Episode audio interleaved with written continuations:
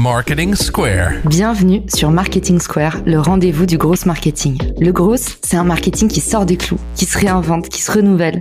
C'est aussi un mindset qui repose sur l'envie de se dépasser, de se détacher de ses opinions une bonne fois pour toutes et d'apprendre en continu. Si tu te reconnais dans cette description, que tu sois débutant ou expert, abonne-toi. Ce podcast va devenir ton meilleur allié. C'est le moment des bonnes résolutions. Et si pour une fois, vous investissiez sur vous, maîtriser l'anglais, c'est se donner les meilleures chances de réussite. Et Cambly est une plateforme nouvelle génération pour mettre toutes les chances de votre côté. 24 heures sur 24, choisissez un tuteur en fonction de son accent, de sa personnalité ou encore de vos objectifs réviser un speech, préparer un rendez-vous ou mieux tenir une conversation.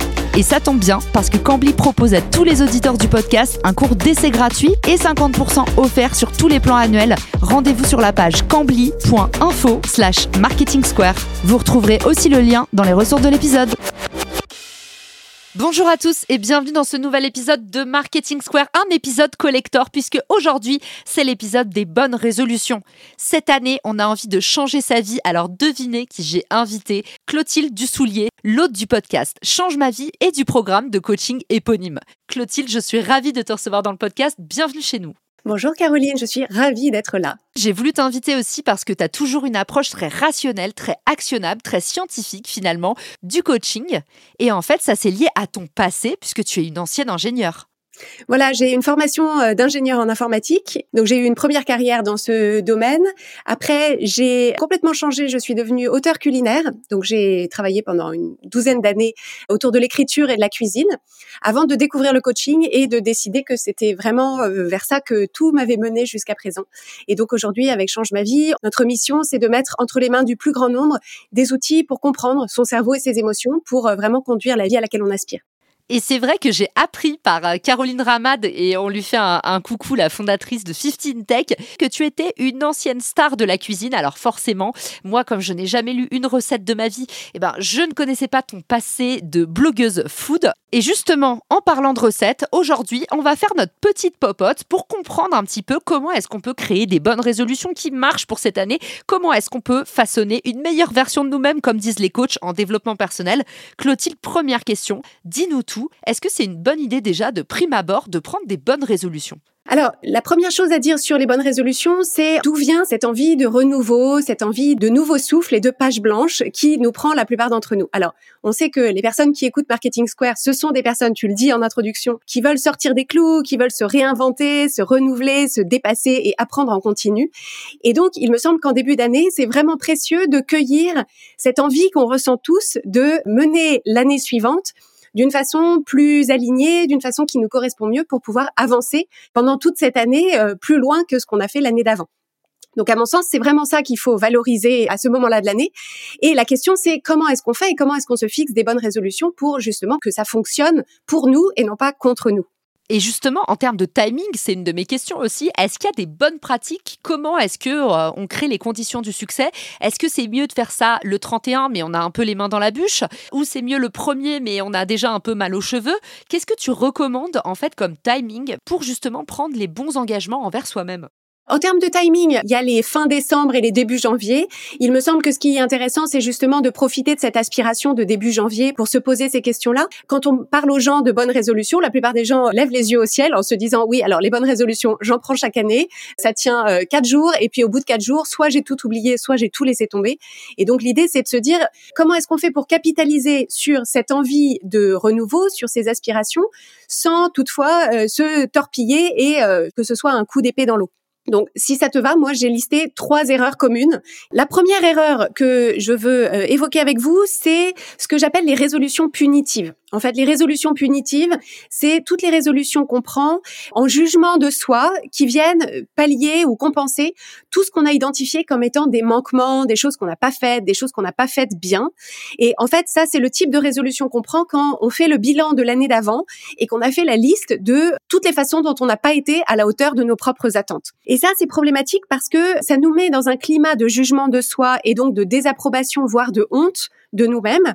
Et en fait, l'être humain ne change pas bien dans une atmosphère de jugement. Quand vous réfléchissez, si vous avez un manager qui vous juge ou un parent qui vous juge ou des amis qui vous jugent, en réalité, ce que ça fait, c'est que ça vous met sur la défensive vous avez envie de tout faire sauf d'écouter ce qu'on vous propose comme jugement. Et donc, ça crée de la résistance. Et c'est ça qui fait que souvent, on abandonne les résolutions. C'est parce qu'en fait, à chaque fois qu'on y pense, on entend intérieurement tous nos jugements de nous. Et donc, par exemple, c'est euh, l'année dernière, j'ai pas fait du tout de sport, et donc euh, je me juge de façon très négative parce que euh, j'ai pas bougé mes fesses du canapé, ça va pas du tout. Et donc, c'est avec cette énergie de jugement que je me propose de faire mieux l'année prochaine. Donc ça, ça ne fonctionne pas. Ce que moi je recommande, c'est avant de se poser la question des bonnes résolutions, de commencer par faire un bilan versant positif, versant ensoleillé de l'année écoulée. Au lieu de commencer par un bilan de tout ce qu'on n'a pas fait, tout ce qu'on a mal fait, tout ce qu'on n'a pas fait assez bien, se mettre d'abord dans un état d'esprit d'appréciation et de fierté de ce qu'on a effectivement fait, de ce qui s'est bien passé, de ce qu'on a envie de consolider et de renforcer pour l'année d'après.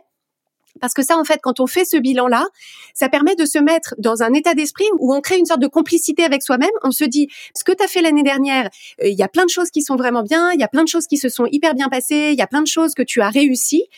Et qu'est-ce que tu veux faire de plus, de mieux ou encore mieux l'année prochaine? Donc, je ne sais pas si vous sentez la différence d'énergie, mais c'est tout à fait différent. Ça nous met finalement dans un état d'esprit beaucoup plus favorable au changement. Génial. On n'oublie pas les ancrages positifs parce que forcément, on va se conditionner comme ça à avoir des bonnes relations avec ces bonnes résolutions. C'est commencer par voir ce qu'on a bien fait. Et en fait, à côté de ça, une question qui me vient. Tu nous parles du jugement des autres, qui est un peu le pire ennemi de nos bonnes résolutions. Mais du coup, les bonnes résolutions sont-elles faites pour être partagées? Est-ce que toi, tu ne recommanderais pas de les garder pour soi? Ou est-ce que c'est mieux, au contraire, d'activer ce qu'on appelle euh, la pire prêcheur, la pression des pairs, pour justement euh, considérer que, bah, une fois que vous avez pris euh, un engagement en public, vous êtes deux fois plus à même peut-être de le respecter? Ben, je pense que c'est à chaque personne, selon son mode de fonctionnement, d'ajuster ça. Il y a des personnes qui se tiennent sans trop de difficultés à leurs engagements envers elles-mêmes, mais c'est vrai que la grande majorité des gens tiennent mieux leurs engagements envers d'autres personnes qu'envers elles-mêmes, ce qui est souvent un sujet d'ailleurs qui se manifeste dans d'autres domaines de leur vie. Donc c'est intéressant de questionner ce mode de fonctionnement. Et je pense justement que ce qui permet de tenir nos engagements envers nous-mêmes d'une façon qui est beaucoup plus fluide, ça me ramène à cette deuxième erreur que font la plupart des gens, qui sont finalement d'exprimer leur résolutions, leurs envies de changement en fuite, c'est-à-dire en creux.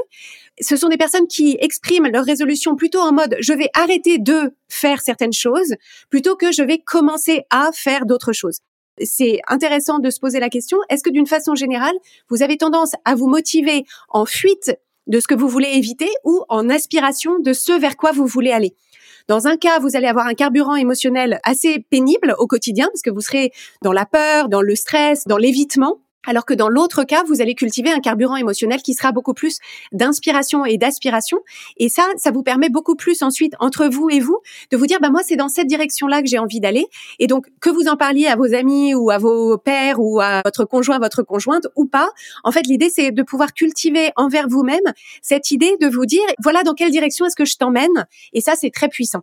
Si, par exemple, vous avez envie d'arrêter de procrastiner, vous avez envie d'arrêter de manger du sucre, vous avez envie d'arrêter de zapper le sport, vous avez envie d'arrêter de vous énerver ou de courir tout le temps, ça, c'est une motivation qui est exprimée en creux, c'est-à-dire c'est ce que vous voulez éliminer ou retirer de votre vie, mais c'est beaucoup plus efficace de dire, ben, en fait, qu'est-ce que je veux à la place? C'est-à-dire, au lieu de procrastiner, qu'est-ce que je veux faire?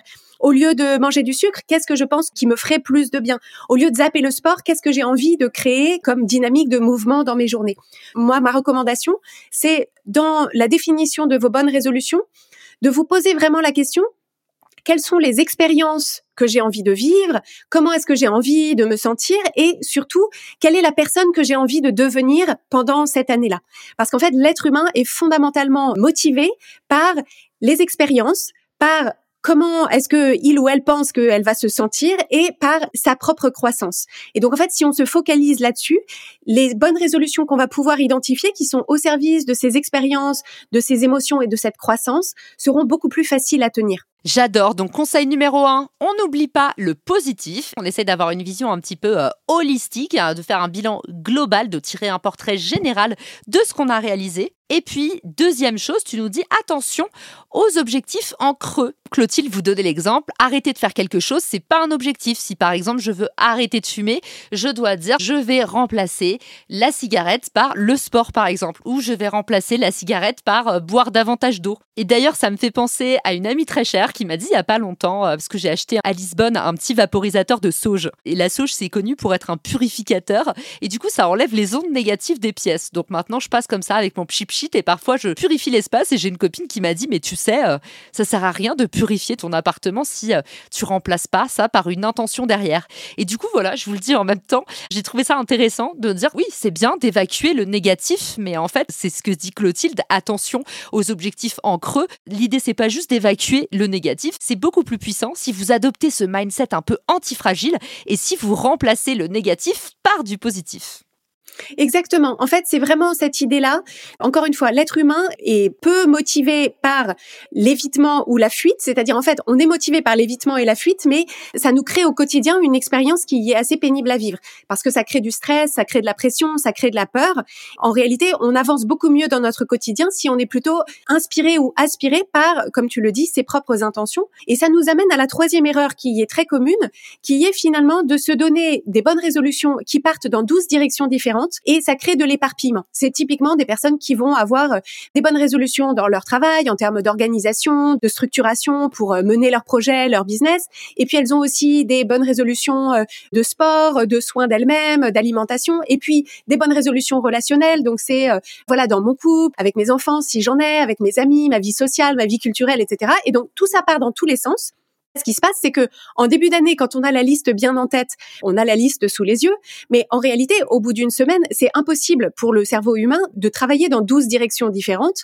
Au bout d'un moment, cet éparpillement fait que on en a lâché la moitié en cours de route, si ce n'est la totalité. Donc ça, cet éparpillement, il est très commun et c'est une des raisons pour lesquelles souvent les bonnes résolutions sont abandonnées, c'est qu'en réalité, chacune de ces bonnes résolutions demande la totalité de notre attention et de notre pouvoir de volonté, la force de notre volonté, on en a une réserve limitée et donc on finit par tout lâcher. Ma recommandation, ce qui fonctionne beaucoup mieux, c'est de choisir en fait une intention pour son année et de se dire voilà globalement le cap dans lequel j'ai envie de m'emmener cette année et ensuite s'assurer que toutes les bonnes résolutions qu'on prend, toutes les bonnes résolutions en termes d'actions différentes puissent être au service de cette intention. Et donc nous chez Change ma vie, on utilise un outil, donc c'est ce qu'on appelle le mot de votre année et en fait, c'est un mot qui représente cette intention, ce cap, une sorte de mantra, voilà, de thème pour son année tous les mots du dictionnaire euh, finalement euh, qualifiés, mais ça peut être par exemple si on se dit, euh, moi je vais me donner en 2023 comme mot audace, mouvement, ou euh, sérénité, alignement.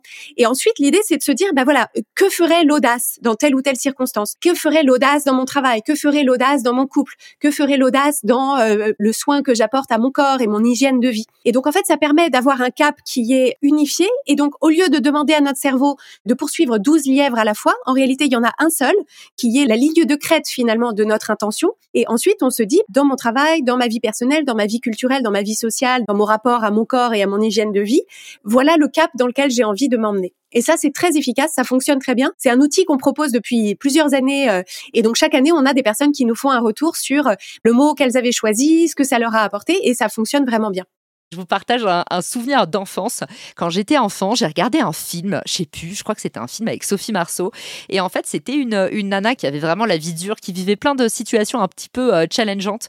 Et elle avait toujours dans un coin de sa table une photo la photo d'une grande dame. Je sais plus si c'était Simone Veil ou euh, en tout cas c'était un peu une icône féministe et en fait à chaque fois qu'elle avait un challenge dans sa vie, une situation périlleuse, eh ben elle sortait la photo et elle se disait mais qu'est-ce qu'aurait fait Simone à ma place? Et ça en fait, ça la mettait, ça la conditionnait justement dans la peau d'une Simone Veil et puis ça l'aidait justement à mieux incarner les objectifs qu'elle s'était fixé d'atteindre. C'est ça. Alors j'adore cette, cette idée, surtout avec Simone Veil. C'est en fait de développer une relation avec la future version de soi, donc son futur soi ou sa future soi. En début d'année, c'est intéressant de se dire, est-ce que je peux me connecter à la version de moi du 31 décembre prochain? Où est-ce que je voudrais en être? Qu'est-ce que je voudrais avoir appris? De quelle façon est-ce que j'aimerais avoir grandi, évolué, etc. Et dans toutes nos décisions, ça permet de se dire, ben voilà, qu'est-ce qu'elle me recommande de faire pour euh, finalement, euh, en fait, si on, pense en, en géométrie, en début d'année, on démarre avec un certain et on va avoir une trajectoire qui va nous amener à un autre point le 31 décembre et du coup se dire bah, quelle est finalement la, trajectoire que j'ai envie de prendre qui m'amènera effectivement là où j'ai envie d'aller à la fin de l'année. Et donc c'est en ça que le mot de votre année, ça peut servir de cap. C'est ça qui détermine l'angle de votre pente. Il me semble que c'est vraiment utile de se dire en début d'année, finalement, ce qui va être le plus important pour moi cette année, c'est ça, ce mot, cette intention, parce que ça va permettre dans les situations où on se pose des questions, on a du mal à prendre des décisions, où on a du mal à se connecter à son courage, à sa vulnérabilité, etc. Eh bien, on peut à ce moment-là se souvenir de son mot, de son intention, et se dire, ben voilà, en fait, c'est ça le cap que je me suis donné, et comment est-ce que je peux l'incarner dans cette situation. Donc nous, ce qu'on fait en équipe chaque année, c'est qu'on choisit chacune le mot de notre année, et puis on fait graver un bracelet, et donc chacune a euh, à son poignet euh, un bracelet avec le mot qu'elle a choisi, qui permet du coup de l'emporter partout avec soi, et à chaque fois qu'on se pose la question, on peut jeter un petit coup d'œil sur son poignet droit pour se rappeler euh, de son intention. Et ça, en fait, c'est tellement puissant. Moi, ça me rappelle un des meilleurs conseils que je puisse donner, c'est toujours de mettre vos objectifs sous votre nez. Faites en sorte vraiment d'avoir un post-it avec votre objectif du mois. Je vous en avais parlé déjà dans l'épisode sur le calendrier de l'avant, il me semble. Mais mettre votre objectif, en fait, sur le papier et l'avoir sous le nez en permanence, eh ben, ça va vous conditionner pour le succès. Et d'ailleurs, Clotilde, tu viens de me donner envie de mettre les auditeurs au défi. Il y a une initiative que je trouve hyper originale que j'ai faite l'année dernière et j'ai trop hâte de recevoir mon email cette année, c'est d'envoyer une lettre au futur vous. Et pour ça, pas besoin de gros moyens, ça prend juste un email, vous allez dans Gmail par exemple et vous avez la possibilité de programmer un envoi. Vous programmez un envoi pour vous-même pour dans un an et vous mettez sur le papier le contenu de cet épisode. Clotilde, elle vous a conseillé trois étapes. Le premier conseil de Clotilde, c'était de faire le bilan de l'année écoulée, mais un bilan complet en incluant toutes les choses qu'on a bien Le deuxième conseil de Clotilde, c'était stop aux résolutions en creux, c'est-à-dire je ne veux pas arrêter de fumer, je veux commencer à vivre une meilleure vie sans cigarette. Et le dernier conseil de Clotilde, c'est de ne pas s'éparpiller avec 35 000 bonnes résolutions. Fixez vos priorités et concentrez-vous plutôt sur trois bonnes résolutions que vous tiendrez au cours de l'année, voire même sur une seule, au lieu de partir dans tous les sens. Donc maintenant que vous avez la trame magique qui vous a été dictée par Clotilde, des trois points à indiquer dans cet email à vous-même, eh ben prenez cet engagement envers vous-même. Ça vous prend 20 minutes, vous faites ça à la fin de l'épisode, vous le notez directement dans votre calendrier pendant que vous écoutez le podcast, et puis vous allez dans votre messagerie vous écrire un petit message pour l'année prochaine. Les résultats sont garantis et j'ai hâte cette année de recevoir mon bilan parce que évidemment le principe c'est qu'on se souvient plus bien de ce qu'on a écrit. Donc c'est un peu comme quand on déterre un trésor d'enfance et puis surtout souvenez-vous de cette phrase, hein, qui ne se mesure pas, ne s'améliore pas, bah ça vous permet de garder le pouls et puis de voir un petit peu le chemin parcouru. Et ce que je voulais ajouter pour euh, celles et ceux qui nous écoutent, c'est qu'on propose euh, cet outil du mot de votre année. On a un guide qui permet justement euh, de le découvrir. Et donc, les personnes qui veulent le télécharger, c'est sur changemavie.com slash MVA, comme le mot de votre année. Et donc, ça reprendra un certain nombre des questions que j'ai évoquées pendant notre échange. Merci Clotilde pour tous ces enseignements et merci à tous pour votre écoute. Alors maintenant, j'ai envie de dire, il n'y a plus qu'à. Prenez rendez-vous avec vous-même dans un an et puis n'oubliez pas, passez à l'action. Ce qui ne se mesure pas ne s'améliore pas. À vous de jouer et à très vite dans Marketing Square. Ciao Si cet épisode te plaît, tu peux le partager en me taguant ou lui laisser 5 étoiles sur Apple Podcast. Marketing Square.